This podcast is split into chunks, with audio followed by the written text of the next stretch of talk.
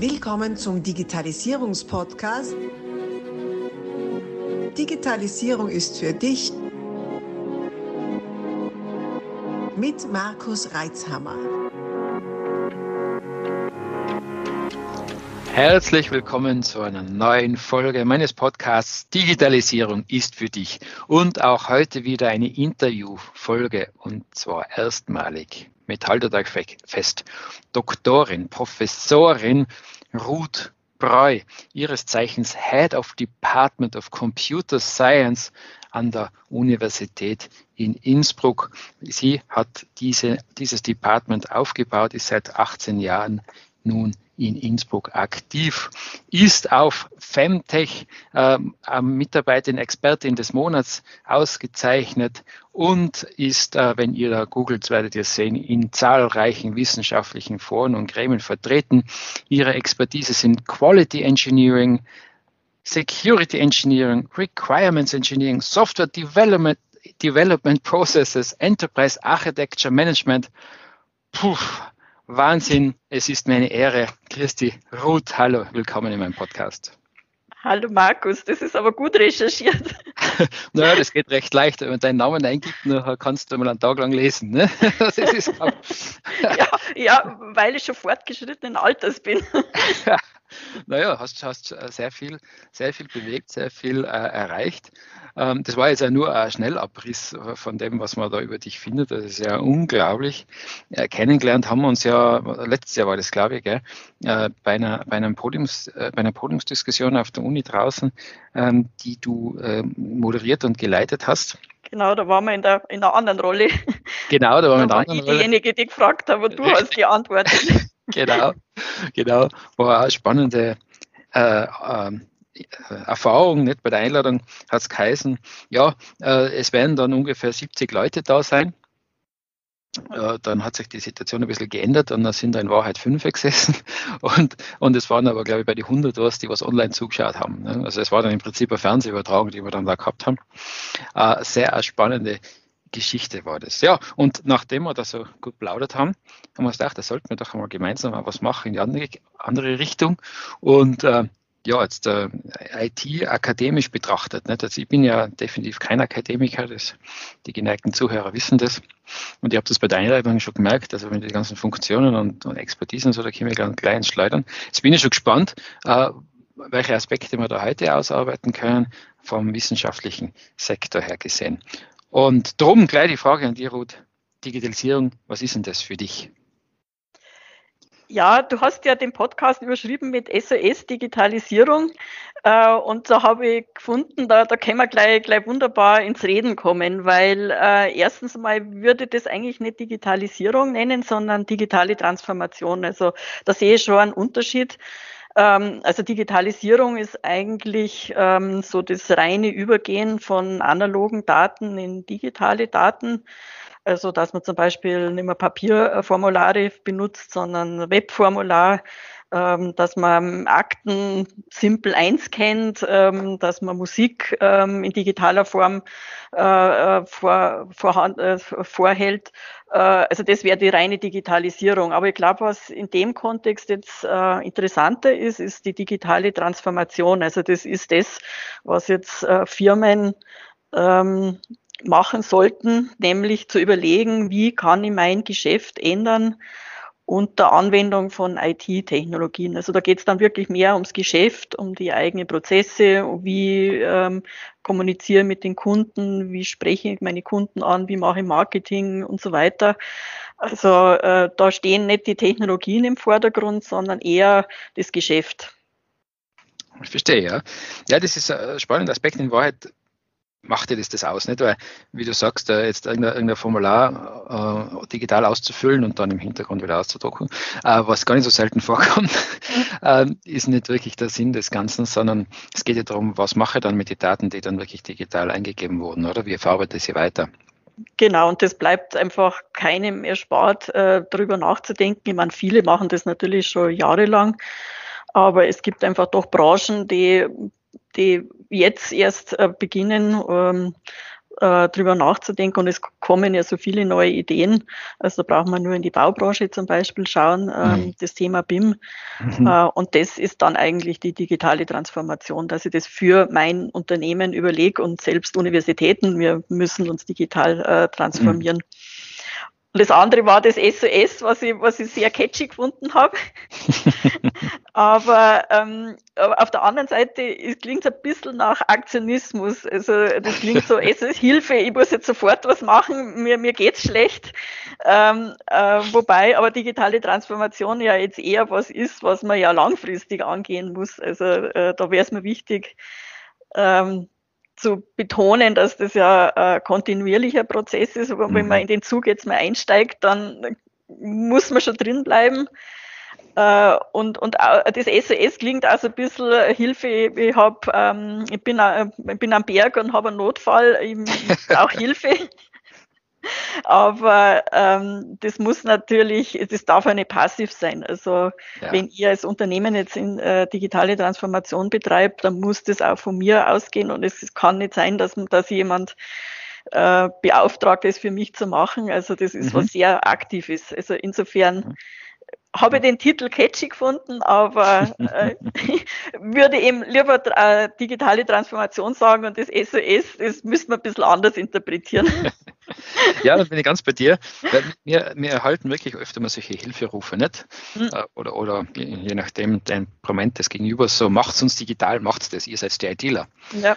Ja, wir können es eh umsetzen, aber was setzen wir denn um? Ja, das müsst ihr eh wissen. Ihr seid mhm. die Spezialisten. Mhm ja, das ist natürlich, wie du sagst, von außen ein bisschen schwierig, nicht? weil natürlich, ähm, wenn die Prozesse, wenn es, es gibt so einen markigen Spruch, äh, gibt den jetzt mal so wieder, äh, wenn du einen Scheißprozess digitalisierst, hast du nachher einen, einen scheiß digitalen Prozess.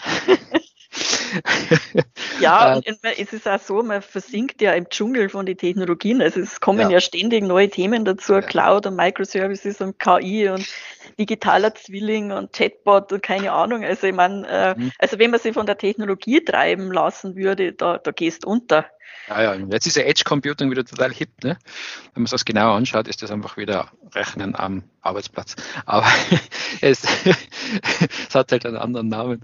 Äh, es ist äh, spannend und, und, und das ist das Thema oft einmal, wenn man da, wie du es richtig sagst, nicht, da wird in irgendeinem, in einem Magazin wird dann ein Stichwort geschlagen, also eben Edge Computing oder halt vor ein paar Jahren Cloud und dann kriege ich wirklich solche Anrufe wie, du, die Cloud, braucht man das? Äh, ja, und ja, genau. Das, äh, ja, was sagst du denn jetzt nicht? Mhm. Meistens habe ich dann schon sagen können, du hast es schon. Äh, ähm, das ist ja meistens dann in, Wahrheit die richtige Antwort gewesen, mhm. weil ähm, jetzt unser Geschäft als IT Systembetreuer ist es ja die Technologie in einer darreichungsbaren Form hinzubringen und nicht mit irgendwelchen Schlagworten um sich zu werfen. Und deswegen haben viele schon diese Tools im Einsatz, ohne dass sie es wissen, dass sie es haben, weil es halt mhm. einfach schon Bestandteil des Prozesses ist. Genau, aber sagst, ich kenne kenn mhm. viele Unternehmen, die einfach äh, sehr strategisch vorgehen und wirklich mhm. überlegen, was heißt es für mich, in welche Themen muss ich einsteigen und dann das Thema Themenblock für Themenblock abarbeiten. Und so, so ja. soll es sein. Da sieht man, das, man kennt es immer schon, wenn man in eine Firma reingeht, da sieht man dann meistens schon irgendwie so, so ein äh, großes Bild, äh, wo, äh, oder ein Monitor oder so. Also das, äh, das, das sieht man, sieht man richtig, äh, wenn, wenn das wirklich strategisch angegangen wird. Mhm.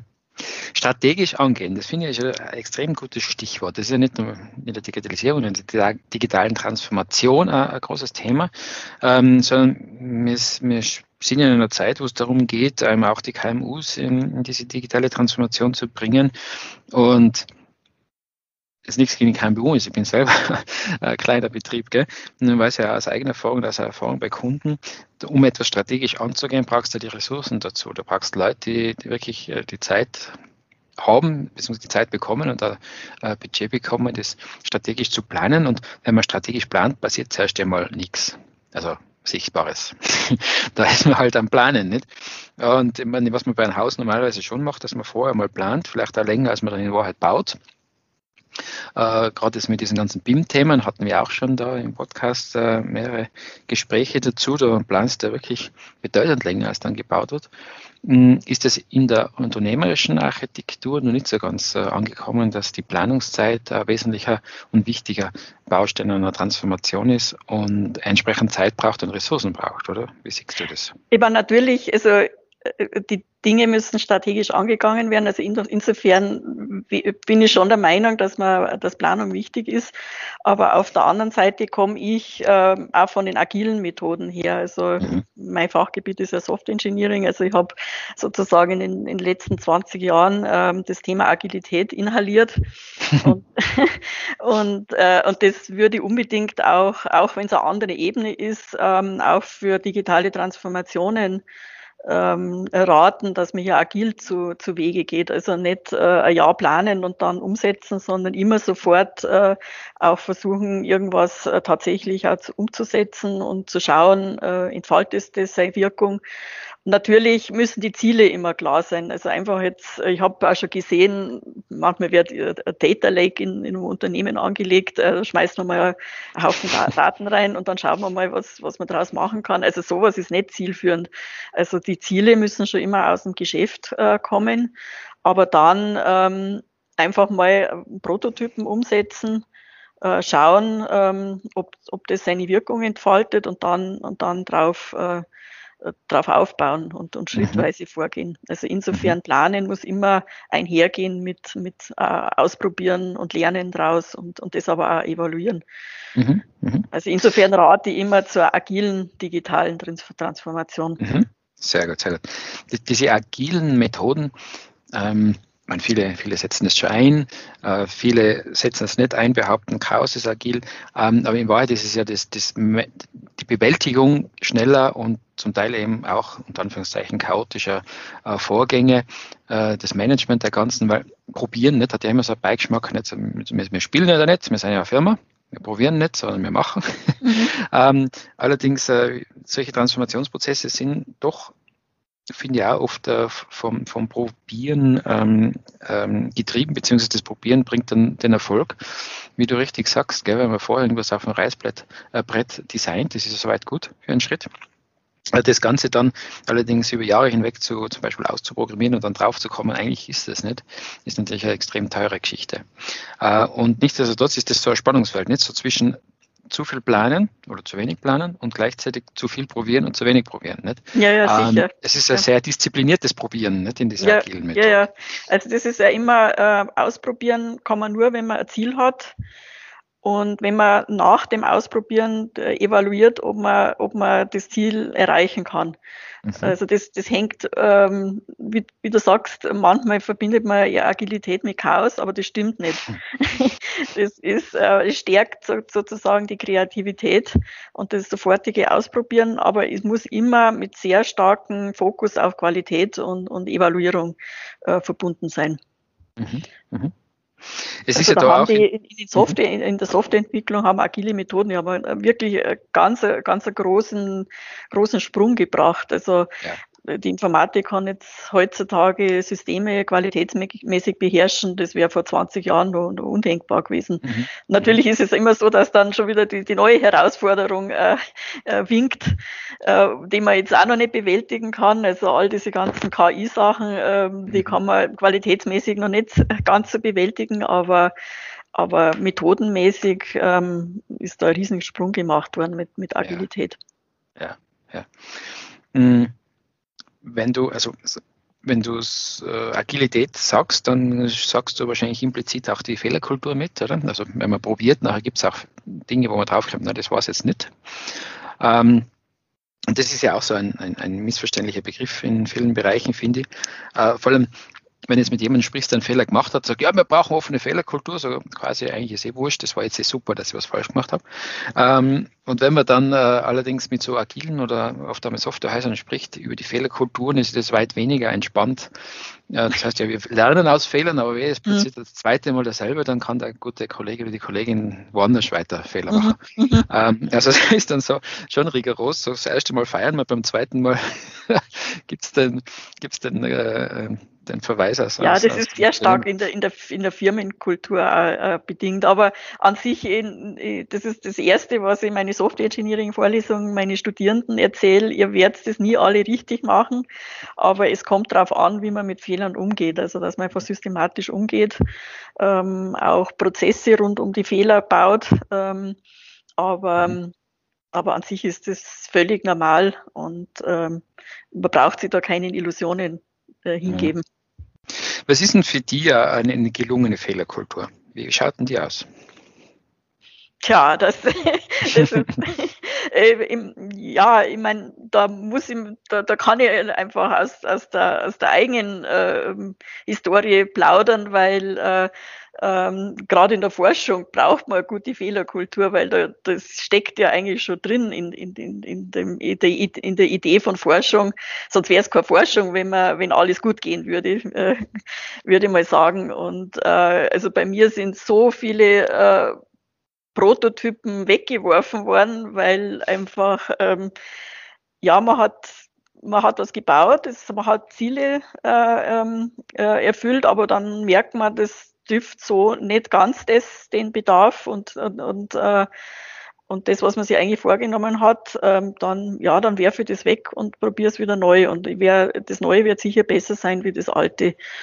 Und äh, da tue ich mir natürlich in der IT tun wir uns da leicht, weil ähm, was Neues ist natürlich äh, schon relativ leichter gebaut, wie wenn, wenn wir jetzt im Bauingenieurwesen wären. Also insofern kann man das nicht auf alle Disziplinen übertragen, aber ähm, ähm, ja, also glaube ähm, einfach das mit, mit einbeziehen, dass man das Scheitern dazugehört und dass das auch äh, dazugehört, um, um letztendlich ähm, das Ziel dann mit einem Erfolg zu erreichen.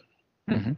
Und aus dem Kontext betrachtet, oder? Wenn du sagst in der Forschung, ja klar, du probierst dann einen Weg aus, hm, ist es nicht, mhm. wirst du wahrscheinlich das analysieren, warum ist es das nicht? Ja, eben, natürlich, genau. Und gehst also, einen anderen Weg, nicht? Ja, sowieso. Also. Es ist ja nicht der Probieren in dem Sinne so, ach, jetzt würfle ich mal, jetzt mache ich den Weg, ne, das weiß ich nicht, jetzt würfle ich den nächsten, dann geht ich anders und du, du lernst ja aus dem, was nicht funktioniert hat, nehmen wir mal Ja, ja, genau, genau, natürlich. Mhm. Also weil man überlegt sich dann, natürlich ist das nicht lustig, wenn nichts geworden ist äh, oder aus dem Projektantrag. Also ich habe schon sehr viele Projektanträge geschrieben, die aus denen nichts geworden ist. Und, mhm. und dann äh, überlegt man sich natürlich, man, man könnte jetzt einfach nur sauer sein und, und die Gutachter nicht Schuld geben, aber ich tendiere dann doch dazu, mir selbst da ein gewisses Maß an Schuld zu geben und dann überlege ich mir halt, was ich nächstes Mal besser mache. Mhm.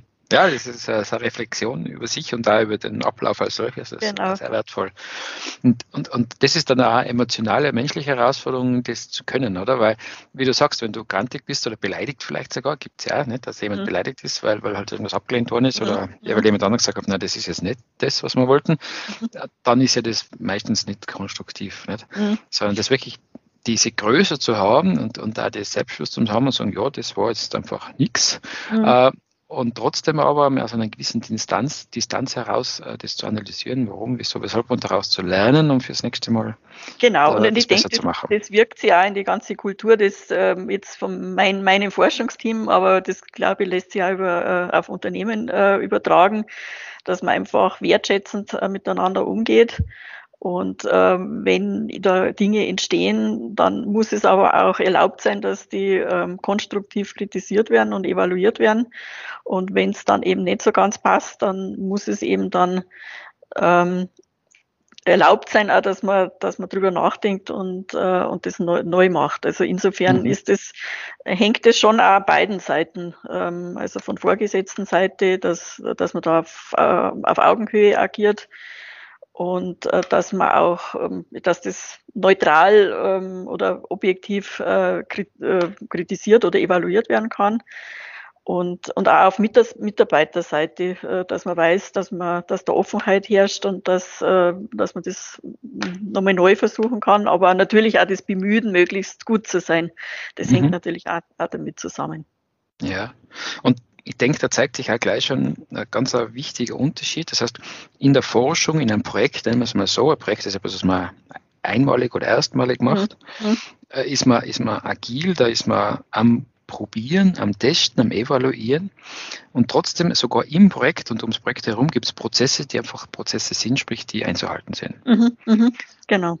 Ja, das, das darf man dann unterscheiden, nicht? weil äh, weiß ich, wenn ich dann nochmal so ein Produkt oder Projekt fertig habe und es wird so ein Prozess, zum Beispiel so ein Geschäftsprozess, mhm. dann ist der Geschäftsprozess aber auch fast gesagt, in Stein gemeißelt, also an denen hat sich gehalten zu werden und nicht, ach, heute machen wir mal ein bisschen anders, heute machen wir mal so. Mhm. Und jetzt mal, wenn der Kunde vorbeikommt, läuft das Ganze anders. Mhm. Also das ist schon die Kunst da zu sehen, auf der einen Seite eben agil im, im Projekt und in der Prozessentwicklung zu sein, auf der anderen Seite dann die Prozesse auch einzuhalten. Ja, ja, absolut. Das ist absolut. gar nicht so ohne, ja. Mhm. Okay, ja, cool, spannend. So viele interessante Inhalte. Wir stoppen hier und machen aus dieser Podcast-Aufzeichnung einen mehrteiligen Podcast. Bleib also dabei, um keine Inhalte zu verpassen und die nächsten Folgen hören zu können. Abonnier doch gleich unseren Podcast und vergiss nicht, eine 5-Sterne-Bewertung zu hinterlassen. Bis dann, wenn es wieder heißt, Digitalisierung ist für dich mit Markus Reitzhammer.